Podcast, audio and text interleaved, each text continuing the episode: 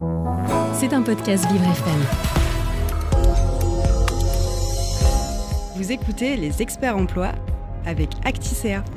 Expert emploi et handicap à nouveau avec Rania Igeblalen, notre partenaire du cabinet Acticea. Bonjour Rania. Bonjour Frédéric. un nouvel épisode qu'on va consacrer à l'éducation, au système éducatif. On n'en a encore jamais parlé, même pas à demi-mot, même pas euh, une fois avec l'ensemble des, acteurs de ce marché de, de l'emploi et du handicap qu'on a pu recevoir. Je ne crois pas avoir entendu euh, le mot scolarité, enseignement supérieur à, un moment. Donc ça va être l'occasion de s'y consacrer pendant une demi-heure aujourd'hui, c'est ça? Oui, c'est ça.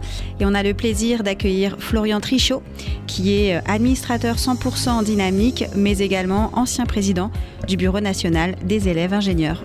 Une émission préparée aussi par Géraldine Aubry et réalisée par Florian Pro. On se retrouve tout de suite dans les experts employés handicap sur Vivre FM. Vous écoutez les experts emploi avec Acticea. Expert emploi et handicap, on parle euh, du système éducatif aujourd'hui, Rania, avec euh, l'invité que vous avez choisi euh, d'inviter, qui est très très bon. Moi, je l'ai déjà eu en interview et je sais qu'il est, très pertinent dans ses propos et, et je crois qu'on va se régaler pendant une demi-heure.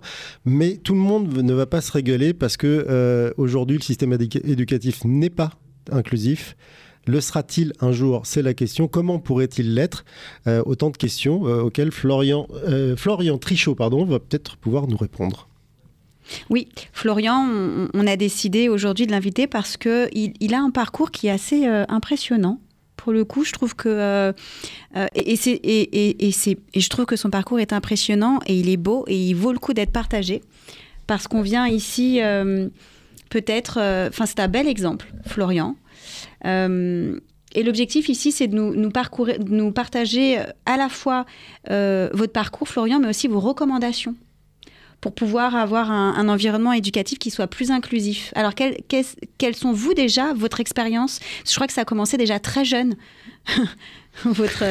Bah, bonjour déjà, merci beaucoup de, de, me faire confiance et de, de, me donner la parole. Donc moi c'est Florent Trichot, donc j'ai 23 ans. Euh, j'ai euh, un petit parcours lié au handicap parce que je suis euh, déficient visuel de naissance. Pour les initiés, j'ai un nystagmus congénital et un albinisme oculaire. Et pour les, personnes qui n'y connaissent pas forcément grand-chose à ça, on parlera d'Alex Portal, qui est un futur médaillé paralympique aux Jeux de Paris, ou en tout cas on, l'espère pour lui, qui a exactement la même maladie que moi. Et donc en très bref, on voit pas grand-chose. Et pour ma part, par exemple, pour du très concret, je ne pourrai jamais conduire dans ma vie et d'autres euh, complexités qui peuvent apparaître au, fil de l'eau. Et donc, pour faire très simple, euh, on me destinait pas du tout à une scolarité normale euh, et au final j'ai pu m'en sortir notamment grâce à l'Institut régional des jeunes sourds et jeunes aveugles de Marseille qui a accepté de me prendre en suivi dès mes 6 ans. Et de fait du coup j'ai pu aller dans l'école dit ordinaire et à partir de là j'ai eu une scolarité un peu euh, on va dire mouvementée. J'ai évolué au fil de l'eau euh, outrepassant les propos de certains et certains certaines enseignants et enseignantes qui pouvaient me dire que j'y arriverais pas. Et au final bah, je suis en train de conclure un double cursus en école d'ingénieur et en école de management, donc à l'ISARA en école d'agroalimentaire précisément avec un cursus en supply chain et logistique et à l'UM Lyon avec euh, une double, euh, une double spécialité en management de l'innovation et gouvernance d'entreprise. C'est le moment pour nous de faire coucou à ces enseignants. Hein si vous nous écoutez, voilà, Florian. Eh ben je, je, leur fais un, un, grand coucou et surtout je leur dis merci. J'ai souvent tendance à dire merci beaucoup à ces personnes-là qui m'ont dit que je n'y arriverais pas parce que c'est comme ça que je me suis forgé. En fait, on m'a dit tu ne peux pas. Alors, bah, moi, dans ma tête, c'était si, si, je peux et je vais vous le montrer. On, sent, on sent qu'il y a du caractère euh, chez Florian. L'idée ici, c'est ce que je trouve intéressant, c'est de savoir quel est euh, le rôle de à la fois vos bah, l'école. on a bien compris que ça n'a pas toujours été, facile. Euh, aussi l'accompagnement de vos parents, parce qu'on parle du système éducatif, mais les parents, pour autant, ont aussi une, importance à jouer. Euh, et, vous, en tant qu'élève, puisqu'il y a eu un, engagement fort à partir de 15 ans de votre côté, et puis ensuite étudiant, euh, j'ai l'impression quand même que vous avez tous les trois un rôle qui est important à jouer. Mais c'est quoi le rôle de chacun et comment on fait pour avancer ensemble? Alors, euh, peut-être avant de, commencer, je pense que c'est bien de préciser que ce que je vais dire c'est mon avis, mon ressenti en tant que jeune de 23 ans qui a euh, mon parcours. Et donc c'est ma vérité, c'est pas la vérité de toutes et tous parce que chaque parcours est un peu unique. Euh, Futur ministre de l'Éducation Je sais pas, en tout cas peut-être que ça serait bon signe pour l'avenir de beaucoup de jeunes, euh, en tout cas que quelqu'un en situation de handicap puisse avoir euh, le droit de décider ou en tout cas d'avoir la possibilité de prendre des décisions utiles pour toutes et tous. mais j'ai envie de dire que dans mon parcours, j'ai rencontré des gens formidables, que ça soit ma mère, déjà, parce que quand on parle au final d'accompagnants, on parle souvent et un peu euh, de côté, très rarement au final, des, personnes aidantes. Et ma maman a été euh, un relais essentiel, en fait, depuis petit, du jour où elle a appris que j'allais euh, avoir une vie un peu atypique et que j'avais une particularité. Elle a décidé de mettre sa vie à elle un peu de côté. décidé d'arrêter de travailler ou en tout cas de se rapprocher d'un milieu que du coup qui était en tout cas utile pour moi et mon parcours. Elle a bossé chez euh, mon orthoptiste, euh, tout bêtement.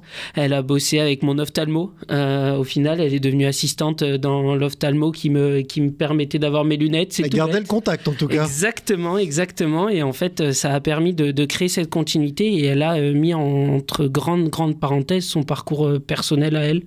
on va dire au détriment de, de sa vie perso et c'est quelque chose qui montre aussi un engagement fort. Tout en travaillant en continuant à travailler, elle a essayé en tout cas de, continuer. Elle a continué à la manière dont elle a pu. Et elle m'a amené euh, toutes les semaines en rendez-vous médical euh, pour euh, mon suivi. Elle a fait ses, choix. J'ai eu un autre petit frère qui, du coup, lui aussi a suivi toute la, tout le chemin. À partir de mes 6 ans, il est né en, 2006, moi en 2000. Et donc, on, on faisait tous les rendez-vous. Il était là et il suivait le rythme. Et ma mère a décidé de prendre un congé maternité de 3 ans à ce moment-là, donc de 2006 à 2009, pour aussi pouvoir m'accompagner un maximum. Et donc ça, c'est un moment charnière parce que 2006, c'est mon entrée en CP. Et en CEP, je rencontre aussi tout un système éducatif qui se met en place euh, dans une école primaire publique. Et je rencontre notamment Joséphine. Euh, et pour montrer le lien un peu qui a été euh, assez énorme, donc Joséphine était ma maîtresse de CEP. elle est toujours en contact avec ma mère. Et elles vont souvent encore manger au restaurant ensemble. Parce qu'au final, c'est un peu tout le maillage qui s'est mis autour. Joséphine, il y avait Hélène, la directrice de l'école, qui ont mis tout un service euh, d'accompagnement avec l'Institut régional et mes profs spécialisés. Donc ça a commencé par Viviane, puis Marlène et euh, pour finir Valérie, qui étaient là au quotidien pour vraiment m'apporter euh, tout le soutien et les petits conseils pratiques pour rendre de ma vie la plus simple possible. Par exemple? Très concrètement, les pupitres. Euh, dans une euh, dans une classe de, de, primaire, on est euh, assis de manière ordonnée. Moi, j'étais au premier rang parce que je vois pas grand chose. Et pour me permettre d'avoir un confort, une posture confortable, on m'avait mis un pupitre qui se rehaussait parce que euh, ne voyant pas bien, j'avais tendance à me rapprocher fortement de ma feuille et donc le pupitre venait me donner un confort de vie euh, un peu plus certain et après en CE1 avec Marlène, j'ai appris à taper sur un ordinateur et là ça a été une délivrance. Mon ordinateur est venu un peu comme une, une solution assez euh, assez folle à toutes les problématiques. Je suis passé du dernier en tout cas qui faisait attendre tous les autres à, au premier qui poussait les autres. Donc c'était plutôt rigolo à, à voir au fil de l'eau. Et, est-ce que Joséphine et Marlène, elles, elles ont appris avec vous Ou elles étaient déjà formées à accompagner un jeune de 6 ans? Euh, pour, Joséphine, c'était quelque chose de nouveau. Euh, pour euh, Hélène, la directrice également, même si elles avaient eu l'occasion de rencontrer un peu des enfants, mais pas tant que ça. En tout cas, ma pathologie était totalement nouvelle. Donc ça a été de l'apprentissage commun. Et pour mes enseignantes spécialisées, euh, elles maîtrisaient le sujet parce que bah, une, formation sur le domaine, mais elles ont toujours dit que je leur ai appris beaucoup, notamment sur la résilience et la volonté d'outrepasser justement les, contraintes et que euh, je montrais une force de caractère assez énorme. Et c'est notamment comme ça qu'en en 2014, on me conseille de, de commencer à m'engager. Et en 2015, euh, Valérie me propose d'intégrer donc le conseil de, de la vie de l'Institut régional des jeunes sourds et jeunes aveugles de Marseille pour représenter les enfants qui étaient dans un milieu euh, de scolaire dit ordinaire. Plutôt jeune, hein, comme. Euh, Responsabilité. Ouais. Derrière, le plus dur, ça a été quoi? Le, plus dur, il y a, y a toujours. Euh, c'est un peu paradoxal. Quand j'étais petit, je pense que le plus dur, c'était le regard des autres.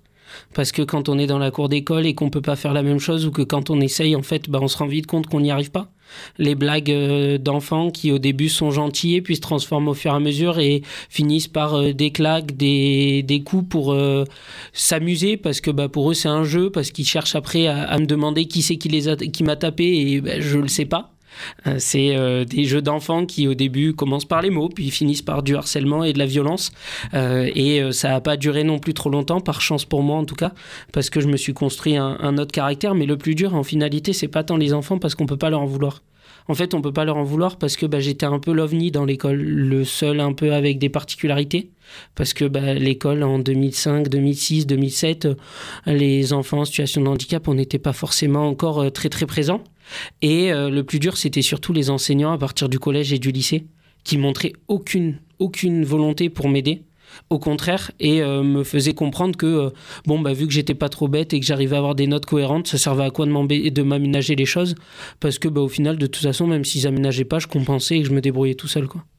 Donc c'est un, un, combat, finalement, en tout cas, vous, de votre expérience euh, personnelle, c'est un, un, combat, alors peut-être peut, en primaire un peu moins, mais, mais arrivé au collège et au lycée, ça a été... En fait, vous étiez seul ou, ou, toujours l'accompagnement de votre maman à côté? Alors, euh, on est toujours euh, à la fois seul et accompagné. Enfin, en tout cas, pour ma part, j'ai eu la chance d'être beaucoup accompagné par ma mère euh, et par mes, mes, mes, enseignantes spécialisées. À ce moment-là du collège, c'était surtout Marlène qui était présente. Et l'anecdote, elle est plutôt rigolote maintenant quand on y repense, mais ma mère m'a toujours dit qu'à mes 7-8 ans, il y a un jour où j'ai arrêté de sourire en me levant. Et en fait, je pense que je le traduis maintenant en disant c'est le moment où j'ai décidé de la protéger elle parce que je me suis rendu compte que la vie était pas facile et dure et que euh, je voulais pas qu'elle voie que c'était dur pour moi. Je voulais pas qu'elle voie que je souffre parce que elle-même se sentait peut-être un peu coupable de la vie que j'avais et du handicap que j'avais. Et donc du coup, c'était ma manière à moi de, cacher tout ça. Donc euh, j'ai tendance à dire surtout que les personnes qui m'ont beaucoup accompagné pendant mon collège, c'est mon enseignante spécialisée et ma psychologue parce que ben, l'Institut régional des jeunes sourds et jeunes aveugles de Marseille mettait à disposition un suivi euh, psychologique. Et c'est cette personne-là, notamment, qui m'a apporté euh, ce côté, ce petit pas de côté, on va dire, dans ma vie quotidienne, pour pouvoir relativiser et continuer à vouloir avancer et casser un peu les, codes et les murs qu'on me, posait en face. Alors, vous parliez de, claques tout à l'heure. Est-ce qu'il y a eu aussi des claques de mise à ces profs qui disaient non, non, bah, écoute, vu que tu réussis à peu près, il n'y a pas besoin d'adapter Il n'y avait personne à ce moment-là pour leur dire si euh, il faut adapter et limite, on va le faire pour vous puisque vous voulez pas le faire. Bah si, si, si, mais justement, encore une fois, c'est là où on a la, volonté des gens. Et donc, euh, bah, on va reparler encore de Marlène, Valérie et Viviane, euh, notamment, et ma mère, qui, en fait, pendant des années et des années, faisait des réunions avec euh, les personnels de l'école, donc les enseignants, la direction de l'établissement. Euh, ces derniers s'engageaient. Quand ils ne faisaient pas, qui c'est qui le faisait bah, C'était euh, ma mère et mes enseignantes spécialisées qui passaient des mois et des mois à scanner, à grandir, modifier, retaper des cours pour me permettre de pouvoir suivre ma scolarité du mieux possible. Donc oui, il y a des gens qui aident. Moi, j'ai eu la chance en tout cas de les avoir. Et en fait, quand on se positionne dans un contexte de la réalité, dans beaucoup de cas, quand on est euh, face à une situation de handicap, malheureusement, les parents, soit ben, ils sont pas en capacité de le faire, soit ils n'ont pas les moyens, soit il y a plein de critères qui peuvent rentrer en compte qui font qu'ils ne peuvent pas accompagner aussi bien. Moi, j'ai eu la chance d'être privilégié. J'étais euh, parmi les 300 qui étaient accompagnés par l'IRSAM, donc l'Institut régional, euh, en région PACA. Autant dire qu'on n'est pas que 300 à avoir ces besoins-là. Et ben, moi, j'étais un des privilégiés qui a eu la chance d'avoir cet accompagnement-là et ces aménagements qui ont été mis en place. Mais c'est pas forcément grâce à tous les enseignants ou enseignantes que j'ai rencontrés. Et, comment on fait dans ce cas-là? Alors, du coup, puisque vous étiez porte-parole à vos 15 ans de, de, cette jeunesse, comment on fait euh, quand on n'a pas justement l'aide que vous avez pu avoir? Comment on fait?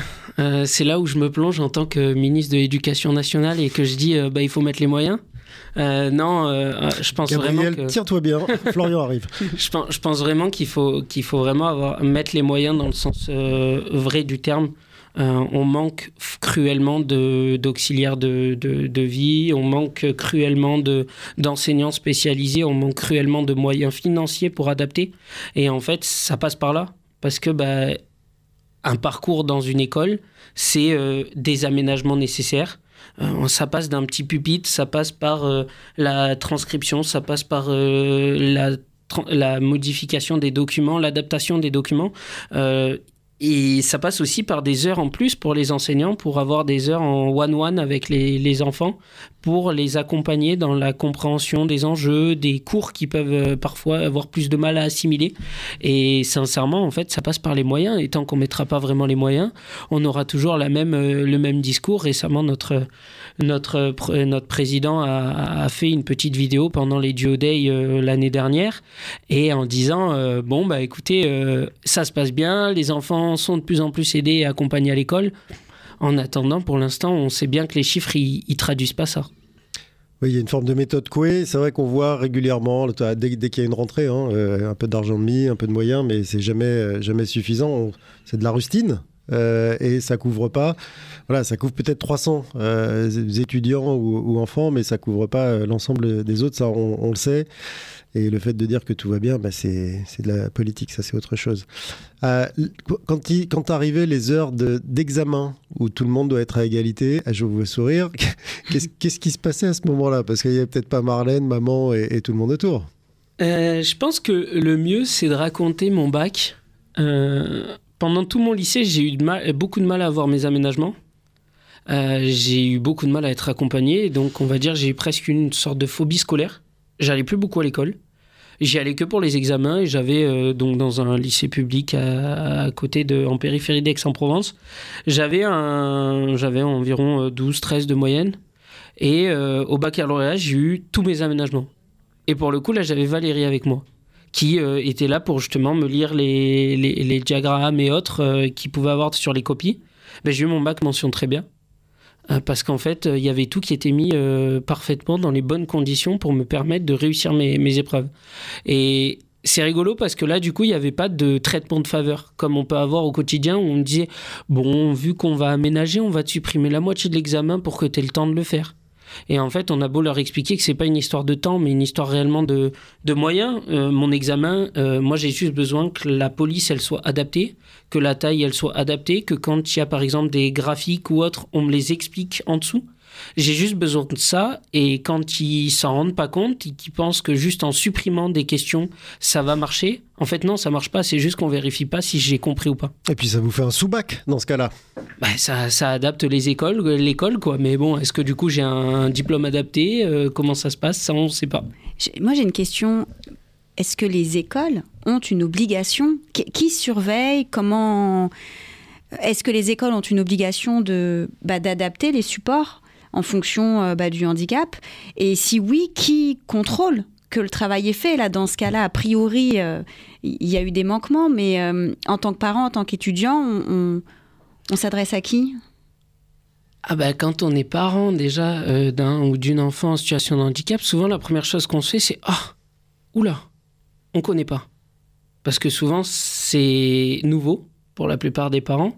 Et donc quand c'est nouveau il y a la première étape déjà d'acceptation quand on a passé cette étape-là, il y a la recherche d'informations. La recherche d'informations dans le milieu du handicap, c'est vite limité. Et quand on continue encore et que là on commence à passer de comment on trouve des accompagnements et autres, bah c'est un peu le flou. Parce que justement, c'est pas clair. On ne sait pas qu'est-ce qu'on a le droit ou pas le droit. Et euh, il y a différents textes qui existent. On a la loi de 2005 en France, on a des textes aussi internationaux qui parlent d'aménagement. Donc il y a un aménagement qui doit être mis en place. Il y a euh, un aménagement. Il y a un truc qui s'appelle MDPH, il y a un autre mm. truc qui s'appelle AGFIP quand même. Il y, a des, il y a des endroits, des pôles où normalement on est censé obtenir ce genre d'informations. Oui, quand bien même il faut le connaître. Quand bien même il faut le connaître. Et on connaît aussi la complexité de nos MDPH en France, le temps de traitement des dossiers, euh, le temps que ça prend. Euh, souvent, bah, c'est refusé. quand on est atteint de certaines pathologies, la MDPH ne le reconnaît pas forcément. Donc, est-ce qu'on a nécessairement besoin d'une reconnaissance pour avoir des aménagements? Ben, En tout cas, on est dans cette société-là en France parce que de toute façon, on a tellement de retard que c'est normal qu'on en soit là et on va aménager que pour ceux qui sont reconnus parce que sinon ça devient chaotique d'aménager pour 100% des gens. Et euh, en fait quand on se replonge à ça on parle d'aménagement raisonnable. Mm. et en fait la problématique c'est que l'aménagement raisonnable c'est euh, la foire d'empoigne. C'est qu'est-ce qu'on met derrière?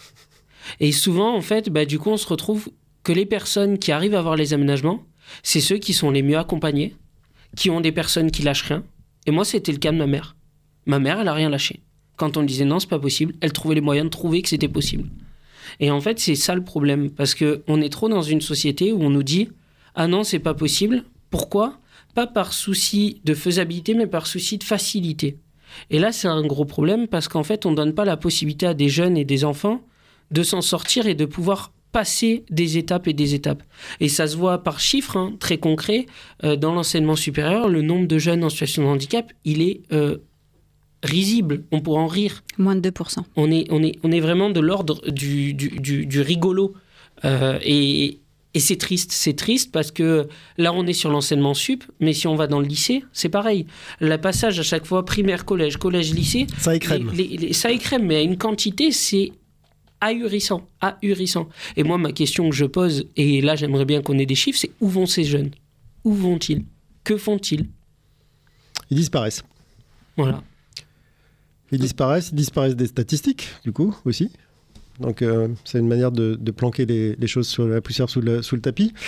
On continue votre histoire. Vous arrivez euh, donc bac, mention, très bien, félicitations. Et Merci. vous arrivez donc dans le supérieur. Ouais. Est-ce que ça se passe mieux?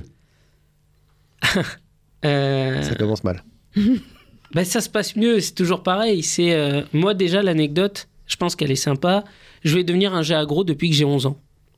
C'est un peu fou, mais euh, depuis petit, j'ai toujours été très, très, on va dire, terre à terre sur ma pathologie. Je savais que je pourrais jamais devenir pilote de chasse. Enfin, je savais que je pourrais pas faire plein de choses. Et comme beaucoup d'enfants avec une déficience visuelle, je voulais devenir kiné. Parce qu'on nous met dans la tête que le métier de kiné, c'est le métier des déficients visuels. Ça n'a pas duré très longtemps. À 7 ans, je voulais devenir cuisinier. Et puis à 11 ans, j'ai vu un reportage sur l'INRIA. Euh, L'INRIA, pardon, excusez-moi, l'INRA, euh, qui est euh, l'Institut de recherche nationale, en gros, de l'agroalimentaire et de l'agriculture. Et à ce moment-là, euh, je me dis, c'est ça que je veux faire. Et donc, je creuse mon, chemin, je vais voir des conseillers d'orientation. Et euh, bon, les conseillers d'orientation n'y connaissaient pas grand-chose, essayent de m'accompagner du mieux possible. Et donc, je tombe sur des écoles en 5 ans euh, qui, euh, du coup, ne sont pas forcément sur concours. Et je me dis, oh, c'est dommage, enfin, quand même, les concours, pourquoi pas, ça va être intéressant. Et je vois qu'il y a des établissements qui proposent des concours, il y a des banques de concours. Je me rapproche des banques de concours. Je demande, je leur dis, bah, écoutez, moi, les aménagements que j'ai besoin pour passer un concours dans des conditions raisonnables et euh, soutenables pour moi et ma pathologie, c'est ça. Réponse, on ne peut pas aménager dans ces conditions-là. Voici les barèmes qu'on peut aménager. Voici ce qu'on vous propose. J'ai regardé, j'ai dit, bon, on est de l'ordre du risible. La seule chose qu'on me proposait, c'était d'agrandir en A3 un document en A4, ce qui ne change absolument rien quand on voit rien. Et donc, bon, bah, j'ai abandonné l'idée de passer des concours. Je suis allé dans un établissement privé. J'ai pris mon prêt à la banque. Et euh, bah, me voilà dans... Que vous avez eu facilement d'ailleurs, parce que ça aussi, c'est une Ah bah étape. c'est facile de prendre un prêt à la banque quand on devient ingénieur. Ouais. Et bon, on cache un peu qu'on est handicapé comme ça. Ah, vous n'avez pas coché mieux. la case? Oh bah, des fois, il vaut mieux pas. hein. Mm. Et, euh, et du coup, en fait, c'est tout bête, mais euh, je me retrouve, je me retrouve à- à- dans cette école en me disant, bon, maintenant que tu es là pendant 5 ans, euh, l'aménagement, il va être facile. Puis on commence à arriver, et puis je me rends compte qu'en fait, je suis un des premiers. Je suis un des premiers à arriver avec ma pathologie, déficient visuel. Je me dis, bon, ça va être compliqué. J'essaye de, de, de faire comme j'ai toujours fait. Je- J'en parle, je- j'accompagne, je donne des méthodes. Vous accompagnez qui? La direction de l'établissement, mes enseignants, dans la méthodologie qu'on pourra appliquer, comment on peut faire. Donc à ce niveau-là, il y avait beaucoup de méconnaissances sur le sujet. Ah bah, je me demande les connaissances qu'il y avait. C'est niveau zéro, je crois. On est proche de pas grand-chose, oui. À ce moment-là, on est proche de pas grand-chose. Euh, je découvre qu'il y a un référent handicap au bout de six mois, un an. Euh, au bout de deux ans, je découvre qu'il a que 2% de son temps de travail qui est alloué à ce poste-là. Et donc, je me dis, bon, il y a un petit souci. Bon, par chance, à côté, je me suis pas mal engagé dans l'école. Et donc, j'ai fait du handicap un sujet. En fait, j'en ai parlé. Et euh, j'ai accueilli euh, en deuxième année, moi j'étais en deuxième année, j'ai accueilli les premières années, j'ai mis le handicap sur la table. Et il y a des jeunes du coup qui arrivaient en première année qui ont, pris conscience qu'eux-mêmes étaient en situation de handicap et que c'était un vrai handicap quoi, et qu'ils avaient besoin d'aménagement. C'est sûr que quand on passe d'une classe à 30 et qu'on est en déficience euh, auditive et qu'on passe à un amphithéâtre à 200, là d'un coup les aménagements, les boucles auditives, ça devient beaucoup plus utile. Et c'est tout bête, mais du coup ça a fait un peu une masse. On a commencé à être 1, 2, 3, 4. Et de 1, 2, 3, 4, on a évolué. J'ai eu euh, un poste à responsabilité dans le bureau des élèves, j'étais président. Et donc, j'ai mis le sujet du handicap. Je suis parti en- de ce poste-là en rendant un document de, de plusieurs pages euh, de recommandations.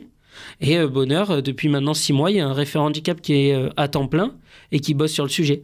Mais bon, moi, il y aurait eu 50 scolarités qui et sont passées par et là. il a la doc de montage. Ah, il a la doc de montage et il sait que s'il y a besoin, il me sollicite. Ce qui, ce qui est fou là, c'est qu'on se rend compte qu'au début, il y a les parents jouent un rôle très important, et ensuite l'école évidemment, et puis au fur et à mesure, c'est l'étudiant là qui doit prendre aussi. Alors il y a au début, hein, vous avez sensibilisé finalement, c'est vous qui avez formé, enfin informé surtout les étudiants qu'ils étaient en situation de handicap. Donc et c'est aux étudiants à un moment donné aussi de prendre leur parcours en main et de de d'aller chercher les aménagements dont ils ont besoin une fois qu'ils ont conscience. Qui, enfin, j'ai l'impression que c'est pas si clair pour tout le monde. Et, le premier concerné, en tout cas, la personne qui peut être porteur d'un handicap, ne le sait pas forcément. Bah, dans le monde dans lequel on vit, euh, c'est une réalité en fait. C'est on n'est jamais nous, mieux servi que par soi-même. C'est à nous de se battre, quoi. C'est à nous d'avoir la niaque. Et le problème, il est là en fait. C'est que normalement, il faudrait retourner la table et que ça soit pas à nous de nous battre entre guillemets, c'est qu'on arrive, on nous dise bah tiens en tant que jeune en situation de handicap, donc là dans le cadre d'une école d'ingénieur, tu as ça ça ça qui est à ta disposition. Euh, Qu'est-ce que tu as besoin? Comment on peut adapter? Comment on peut accompagner? Est-ce que c'est pas tabou justement dans une école d'ingénieur? Mais c'est tabou dans plein de domaines. C'est tabou dans la société le handicap. Quand on croise quelqu'un euh, qui est en fauteuil, quand on croise quelqu'un à qui il euh, y a un membre qui est amputé, quand on croise quelqu'un avec une canne, c'est tabou. Soyons très honnêtes, c'est pas un sujet qui a été mis dans notre société. À l'école, on en a très peu parlé, les enfants en parlent très peu. Alors forcément que c'est tabou. Donc encore plus quand on commence à rentrer dans des classes de la société dit un peu élitiste. C'est certain, c'est certain. Et il suffit de le voir quand on commence à arriver à la recherche de l'emploi et que bah, on a encore des gens qui nous disent T'es vraiment sûr que tu vas en parler? T'es vraiment certain que tu vas en parler? Parce que bon, c'est peut-être pas une très bonne idée. En, en, tant qu'étudiant, on vous informe pas que les entreprises ont des obligations d'emploi et que justement elles sont à la recherche de compétences à des, à des niveaux d'ingénieurs, euh, des compétences de, de, de, futurs collaborateurs qui, et, qui et qu'avoir un handicap qui est compensable ouais. facilement, pour le coup, euh, c'est un atout d'ailleurs. C'est quelque chose de nouveau, je pense. En fait, ça dépend beaucoup les, les écoles. Ça dépend beaucoup comment a été pris le sujet. En fait, c'est tout bête, mais on voit des écoles qui sont nettement en avance ou des universités qui sont nettement en avance. Pourquoi? Parce qu'il y a eu une ou deux personnes dans le personnel qui sont beaucoup plus engagés et qui ont décidé d'en faire un sujet et le prendre à bras le corps. Et là, on voit, oui, des écoles qui sont nettement en avance où on a des pourcentages de jeunes en situation de handicap à plus de 5, 6, 7 mais c'est pas le cas dans la majorité. Et donc forcément, non, on nous parle pas que les entreprises ont un pourcentage de 6% d'obligation de, de, de, d'emploi de, de, personnes en situation de handicap, qui a la RQTH pour permettre justement les aménagements. Tout ça, la MDPH, tous ces domaines-là, on n'en parle pas. On n'en parle pas et ça commence à arriver au, fil de l'eau. Dans les écoles d'ingénieurs, on a euh, la commission d'études d'ingénieurs qui est l'organisme qui, on va, qui, on va dire, évalue et donne la possibilité à des établissements de donner un titre d'ingénieur qui euh, a dans son référentiel, du coup, des notions autour du handicap, a créé une fiche pratique sur le handicap, mais on est au tout début. On est au tout début.